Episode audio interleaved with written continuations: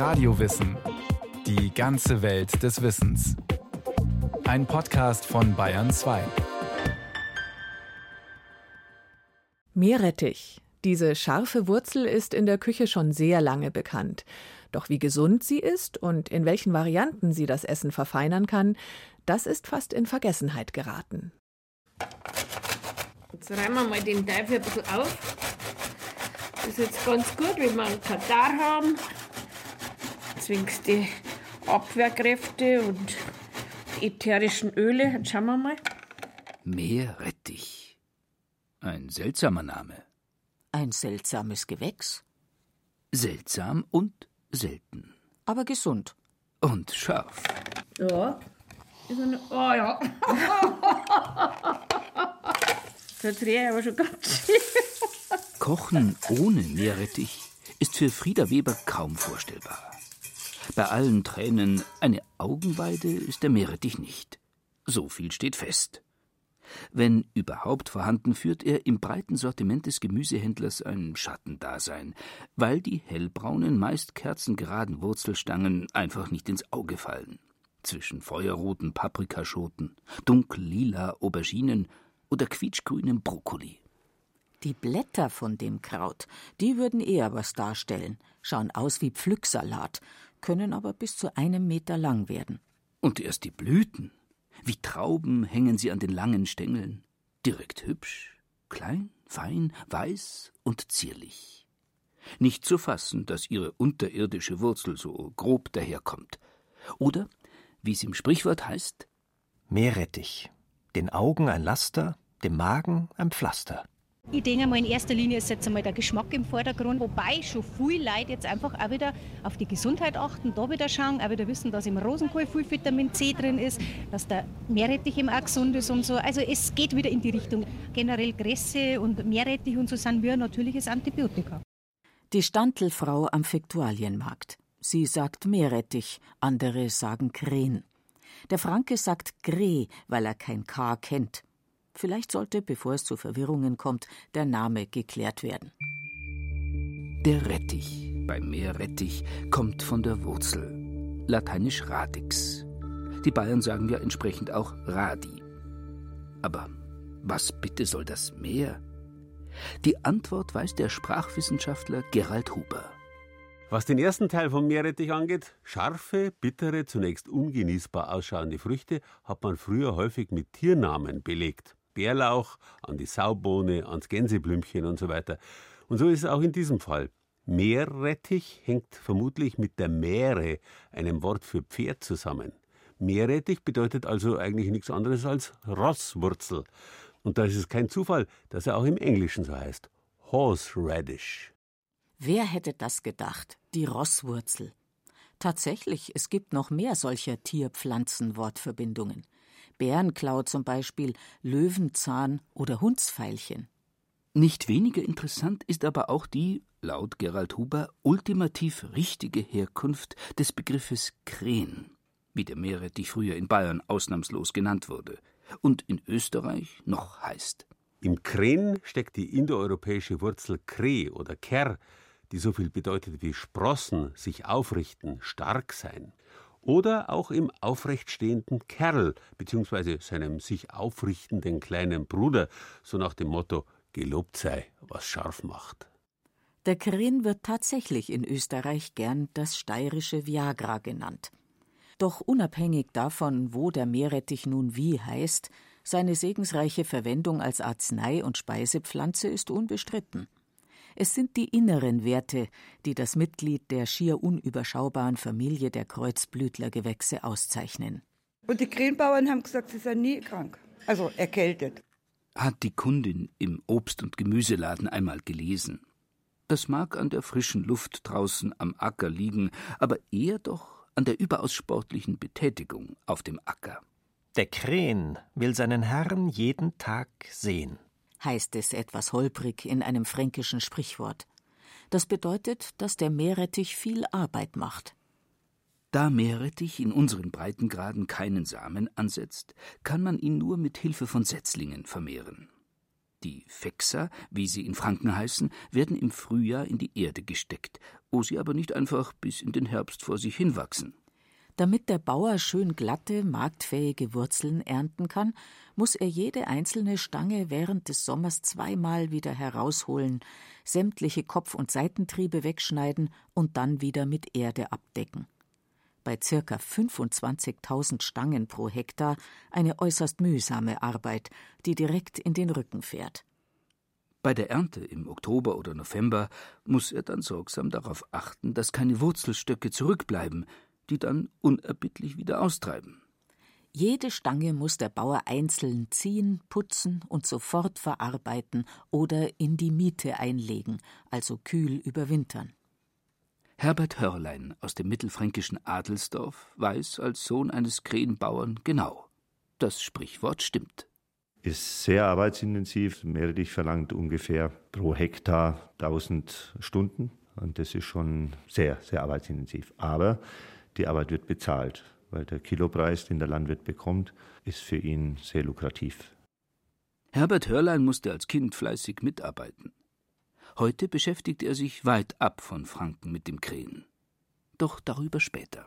So scharf der Krähen ist, so unscharf ist der Blick auf seine Historie.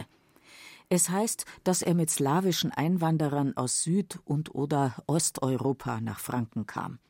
Oder war es doch der Nürnberger Markgraf Johann von Brandenburg-Kulmbach, genannt der Alchemist, der die Pflanze im 15. Jahrhundert aus einem fernen Land eingeführt hat? Man weiß es nicht. Im Prinzip wächst Meerrettich, meist wild, überall auf der Welt, wo ihm der Boden passt. Sandig, leicht durchwurzelbar, tiefgründig. Gerne am Rand feuchter Wiesen, an Bachläufen und Flussufern in den russischen Steppen genauso wie in Südafrika, China oder in den Allgäuer Alpen. Grün und Speck und ein Stamper Schnaps und Radlwurst. Mittlerweile ist es schon ein Problem. Ich habe neulich einmal wieder einen kalten Brand gemacht und habe mir einen Meerrettich dazu gewollt. Ich bin auf Ausschein gefahren, überall, ich habe keinen Meerrettich nicht gekriegt. Gell? Weil das Produkt schwierig anzubauen ist. Es ist teilweise ein Flächenproblem, weil wir haben ja kleinstrukturierte Bauern. Mit den Krähen muss sogenannte Fruchtfolge eingehalten werden. Alle vier Jahre maximal kann man wieder aufs gleiche Feld gehen. Und da gibt es dann schon gewisse Flächenengpässe. Aber mittlerweile sind unsere Landwirte so clever und tauschen mit ihren Kollegen Flächen aus. Wie Frieda, die Krähenliebhaberin, beklagt auch Herbert Hörlein Engpässe. Dabei ist er vor rund 40 Jahren vom vergleichsweise kleinen fränkischen Anbaugebiet nach Österreich ausgewandert und hat dort einen Betrieb zur Krähenverarbeitung aufgebaut. In der Südsteiermark liegt eines der größten Anbaugebiete in Europa. Weltweit sieht die Statistik so aus. Nummer eins ist China. Die machen ungefähr 3000 Hektar der zweitgrößte ist die USA mit 1500 Hektar, also die Hälfte. Die europäischen Mengen, das ist Ungarn mit 1000 Hektar und 10.000 Tonnen. Das ist der größte Anbau in Europa. Und dann kommt schon die Steiermark mit 400 Hektar und 4000 Tonnen. Und Deutschland ungefähr 180 Hektar und 1800 Tonnen circa. Das ist ein Nischenprodukt und ein Spezialanbau. Kurzer Schwenk in den fernen Osten. Die Chinesen und vor allem die Japaner lieben ja ihren höllisch scharfen Wassermeerrettich, genannt Wasabi. Weil der aber sehr teuer ist, wird im Handel oft ein grün eingefärbtes Wasabi-Surrogat aus Meerrettich vertrieben. Daher die großen asiatischen Anbaugebiete. Doch zurück zum heimischen Scharfmacher, der seit dem 17. Jahrhundert zwischen Würzburg, Nürnberg und Bamberg flächenmäßig angebaut wird. Warum gerade hier? Da gibt es einen kulturellen Hintergrund. Infolge der fränkischen Erbteilung, nach der ein Hof unter allen Kindern aufgeteilt wird, blieb dem einzelnen Bauern nur wenig Land. Nicht effizient für Getreide- oder Kartoffelanbau. Für den sehr arbeitsintensiven Krähenanbau gerade noch machbar. Auf dem Feld rackern und im Winter die Ware verkaufen. Viele werden sich noch an die Krähenweiberl oder fränkisch Grehweibler erinnern. Bis zum Ende der Nullerjahre warteten sie in den Innenstädten von Nürnberg, Augsburg und München auf Kundschaft und boten in ihren bunten fränkischen Trachten und den großen geflochtenen Huckelkörben einen recht exotischen Anblick. Die Grehweibler gibt es nicht mehr. Die Kundschaft deckt ihren Bedarf auf dem Grünmarkt, im Fachgeschäft oder im Supermarkt.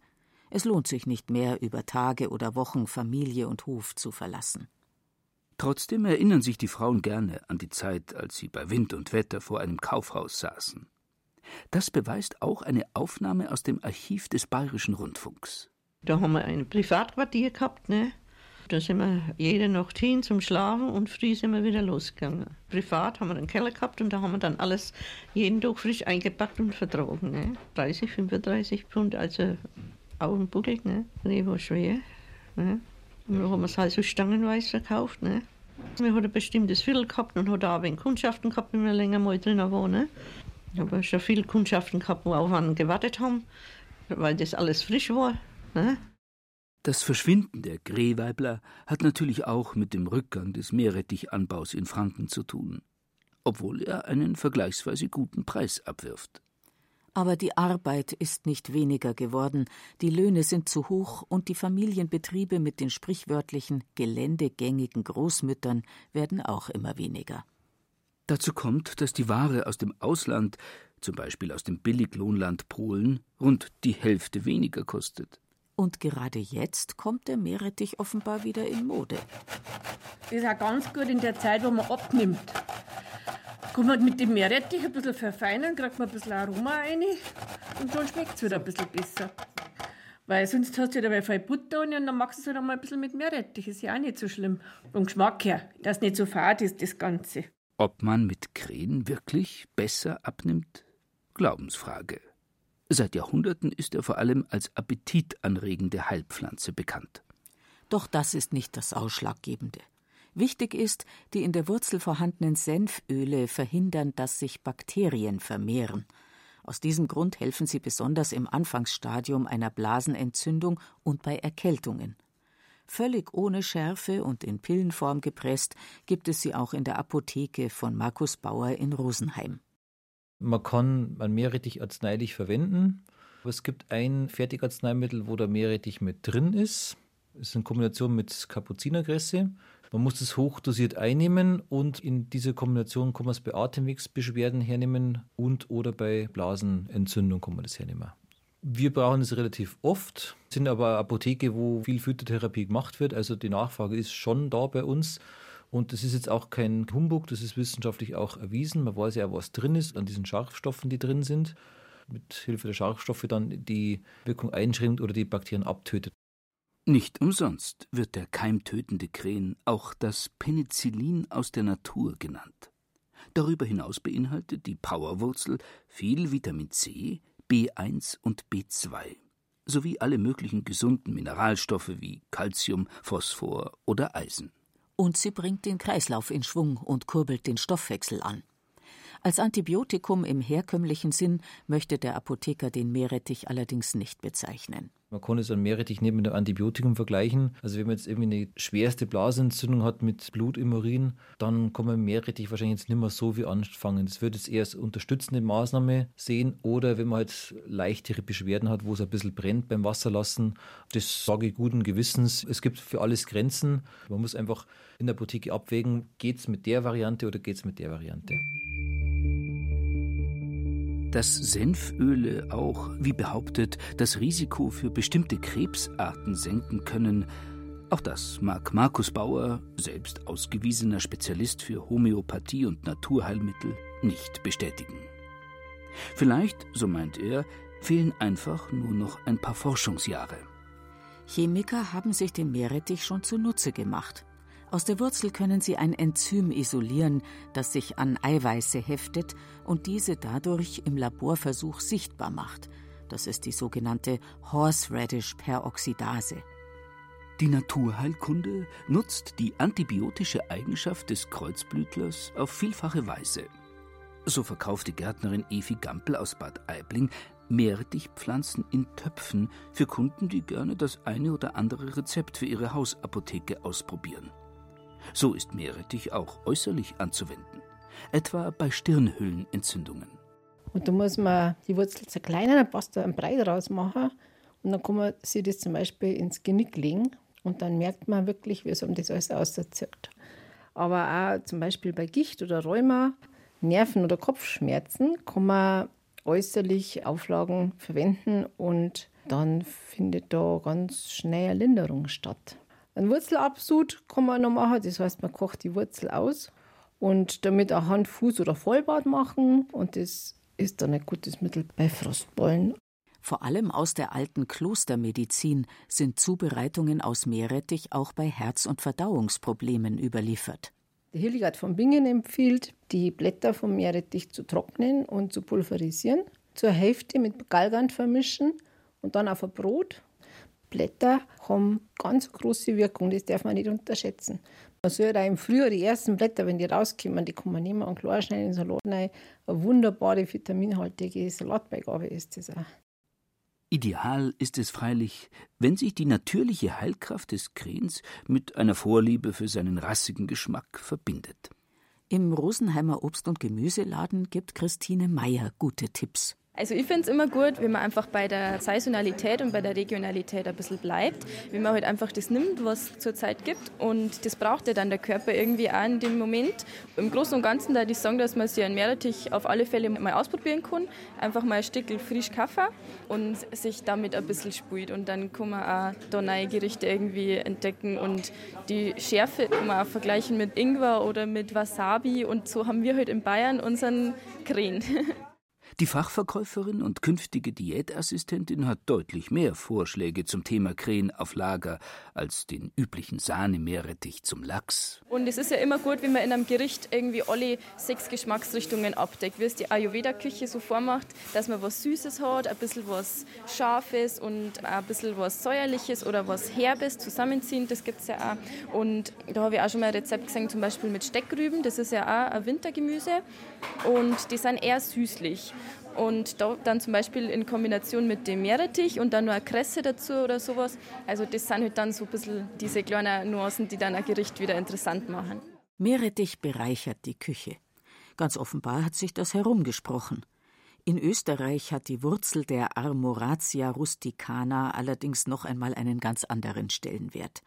Wie das Wiener Schnitzel, das Kürbiskernöl oder der Kaiserschmarrn darf Krähen auf keinem Speiseplan fehlen.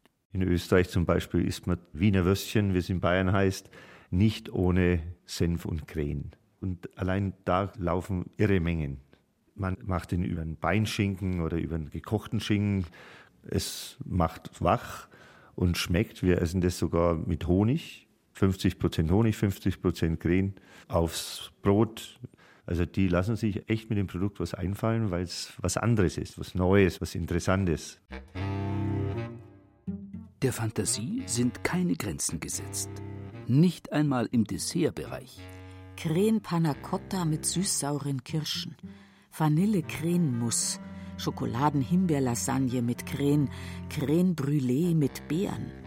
Nicht nur Ingwer und Chili, generell Schärfe liegt im Trend. Und so hat auch der Meerrettich längst den Sprung von der Bratwurstbude in die Haute Cuisine geschafft. Auch in die Küche vom Münchner Sternekoch Hans Haas. Auch er gebürtiger Österreicher. Ja, weil der Geschmack ist einmalig, ja. Kurz Rindfleisch mit einem frischen Meerrettich drauf ist immer eine Sensation für mich, ja. Aber es gibt eben viele andere Dinge. Wir machen zum Beispiel so eine Terrine mit rote Beete, so ein Meerrettichmus, ja. Oder auch zu einem gebratenen Fisch oder irgendwas mit einem Zander, so ist es wunderbar, ja. Oder was ich auch mache, Aal, Räucheraal mit Dörrpflaumen belegen, dann in Ciabatta einwickeln, dann in einem heißen Öl in der Teflonpfanne ausbacken. Und darauf gebe ich dann so ein Ocke von diesem Apfelmeerrettich, ja. Und obendrauf noch ein bisschen frischen, ja, fertig. Selbstverständlich verwendet Hans Haas nur Meerrettichstangen. In ein mit Essigwasser getränktes Tuch gewickelt, lassen sich die Wurzeln bis zu vier Wochen im Kühlschrank lagern. Ob der Küchenchef auch selbst reibt? Das Warner ist gesund, weil dann kommt alles raus, was vielleicht im Auge, was da nicht reingehört. Ja? Dass es rausspült durch die ätherischen Öle. Mit dieser Meinung ist die Kundin wohl ziemlich allein. Bei der Mehrheit ist das Krähenreiben keine beliebte Tätigkeit. Da hilft auch der Einsatz einer Taucherbrille nichts. Deswegen wurde schon Anfang des 20. Jahrhunderts damit begonnen, den Krähen zu konservieren. Gemischt als Apfel, Sahne, Preiselbeer, Orangen oder Bärlauch Meerrettich hat er die rohen Wurzelstangen fast vom Markt vertrieben. Die Konserve vermeidet Küchentränen, ist aber in der pastösen Konsistenz auch nicht jedermanns Sache.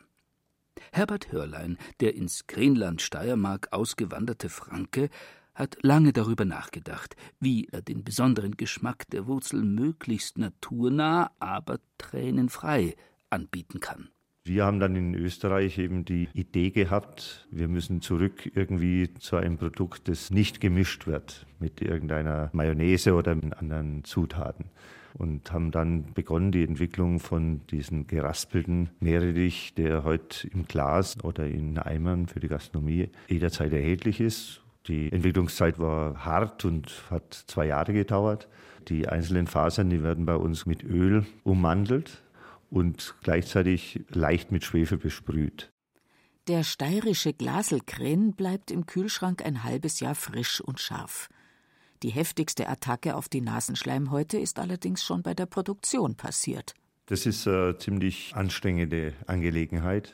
Wir machen ungefähr 10 Tonnen am Tag, was wir verarbeiten. Und wenn Tiefdruck herrscht, vom Wetter her, dann gehen die Senföle nicht durch die normale Luftentsorgung raus und wir haben wirklich eine gute Entlüftungsanlage, dann setzen die Leute teilweise die Gasmasken auf, um das auszuhalten. Gesund sind sie, ja. Zum Schluss noch eins. Von Natur aus ist der Meerrettich nicht dazu da, unser Essen aufzupeppen oder mittelalterliche Schiffsbesatzungen mit viel Vitamin C vor Skorbut zu bewahren. Nein, Scharf ist der Krähen nur aus purem Überlebenswillen. Er will nicht von Tieren aufgefressen werden. Ganz schön raffiniert, denn die Wurzel riecht buchstäblich nach nichts. Erst beim Hineinbeißen lässt sie ihren unsichtbaren Pfeffer wie ein Blitz in Nase und Augen des hungrigen Angreifers fahren. Heid gibt's ein Greh. Wer kann moch, der lässt man stehen. Das war Radiowissen, ein Podcast von Bayern 2. Thema dieser Folge Meerrettich, Wurzel mit Heilkraft von Regina Vandal. Regie führte Rainer Schaller, es sprachen Beate Himmelstoß und Peter Weiß. Technik Peter Urban, Redaktion Matthias Eggert. Wenn Sie keine Folge mehr verpassen wollen, abonnieren Sie Radiowissen unter bayern2.de slash podcast und überall, wo es Podcasts gibt.